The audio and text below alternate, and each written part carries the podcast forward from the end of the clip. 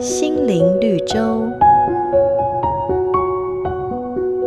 为了争夺地盘，鸟类决定联合起来向野兽宣战。双方为了增强实力，纷纷拉拢蝙蝠。然而，狡猾的蝙蝠打算见机行事，因此并没有答应任何一方。起初，蝙蝠认为野兽的胜算较大，于是告诉他们：“我不是鸟，鸟没有牙齿，但是我有，让我加入你们吧。”后来，鸟类得到老鹰的帮助，扭转了局势。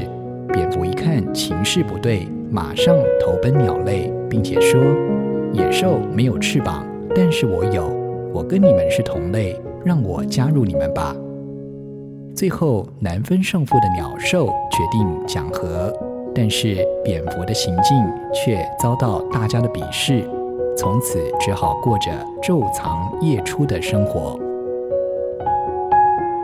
在信仰的态度上，你也跟刚才故事当中的蝙蝠一样举棋不定吗？正义上说，你们心持两意，要到几时呢？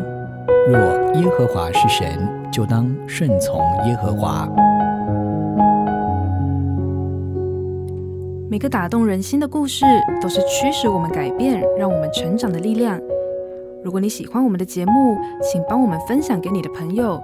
也别忘了按下订阅，避免错过之后精彩的内容。